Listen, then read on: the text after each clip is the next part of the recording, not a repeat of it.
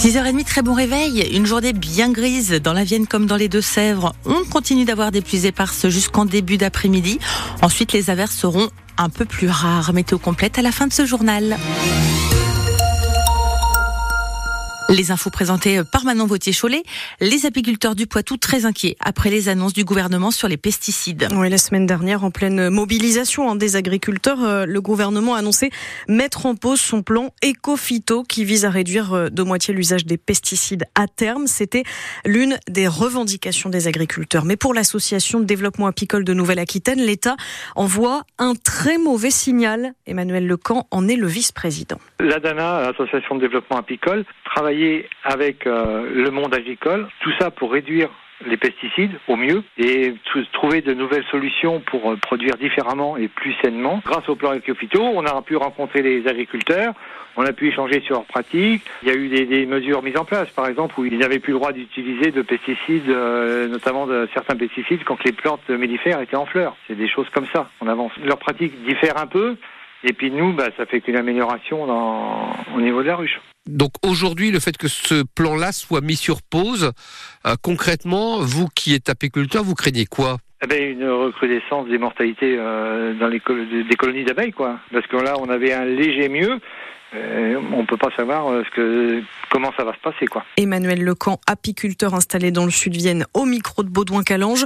Et on en reparlera hein, de ce sujet à 8h moins le quart avec la députée écologiste des Deux-Sèvres, Delphine Bateau. Elle conteste justement l'annonce euh, de l'État. Elle appelle les associations et partis politiques notamment à réfléchir à une grande manifestation nationale contre l'usage des pesticides.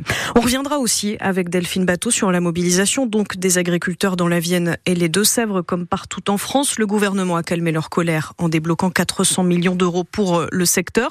Mais dans les lycées agricoles privés, les profs s'estiment grands perdants. Ils ne sont pas concernés par ces annonces et dénoncent leurs conditions de travail.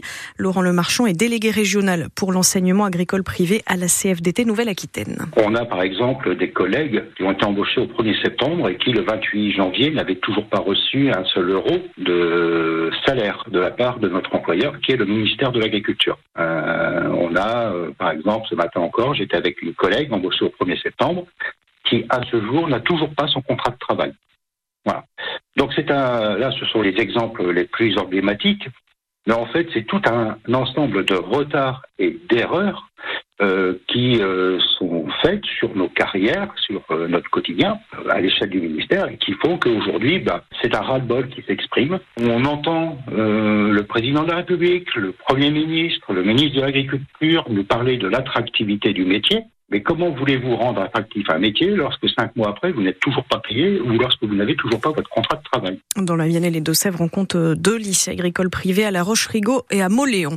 Dans le loup du nez, cette fois, tout est rentré dans l'ordre après la coupure de téléphone et d'Internet. Elle a touché 5000 foyers hier, toute une partie de la journée. Ça concernait les abonnés Orange. En fait, un câble de fibre a été coupé accidentellement pendant des travaux sur un chantier. Une trentaine de communes étaient concernées. Les informations personnelles de 33 millions de Français ont fuité après une attaque informatique. La CNIL, gendarme de la vie privée numérique, vient d'ouvrir une enquête après ce vol de données massif hein, dans le secteur des mutuelles. Les informations ont été récupérées via deux opérateurs chargés de gérer le tiers payant quand on va chez le médecin, par exemple. On sait que des numéros de sécurité sociale, des dates de naissance aussi ont pu fuiter, mais pas les données bancaires ou de santé. Vous avez toutes ces précisions sur francebleu.fr. La deuxième partie du remaniement du gouvernement, toujours attendue. L'annonce est repoussée depuis plusieurs jours.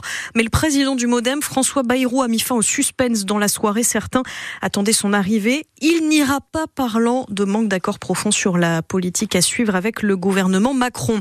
À la demi-lune à Poitiers, ça y est, l'Intermarché est devenu un super U, nouveau supermarché qui a donc ouvert ses portes hier, fermé depuis fin décembre pour changer de bannière et faire les travaux nécessaires. Super U d'ailleurs qui prévoit d'embaucher une vingtaine de personnes dans les prochains mois. Et puis, si vous rêvez toujours d'aller voir une des Jeux Olympiques de Paris cet été. Rendez-vous à 10h. 400 000 billets sont mis en vente, dont la moitié à moins de 100 euros, promet le comité des Jeux, mais on ne sait pas précisément dans quel sport. Lui sera cet été le doyen des porteurs de flammes. Charles Coste fête aujourd'hui ses 100 ans. Il a été champion olympique de cyclisme sur piste aux Jeux de Londres en 1948. Alors forcément, il n'a pas hésité une seconde. Grand honneur de porter la flamme, surtout pour un athlète. J'en suis très très heureux. Vous savez, je suis né une année olympique, les Jeux de Colombe en 1924. Ça me fait un immense plaisir d'être là encore en, 2024. C'est tout un symbole, oui. Et j'avais 24 ans quand j'étais champion olympique, vous voyez, il n'y a que des 24. Et il portera donc la flamme le 26 juillet, le jour de la cérémonie d'ouverture de ces Jeux.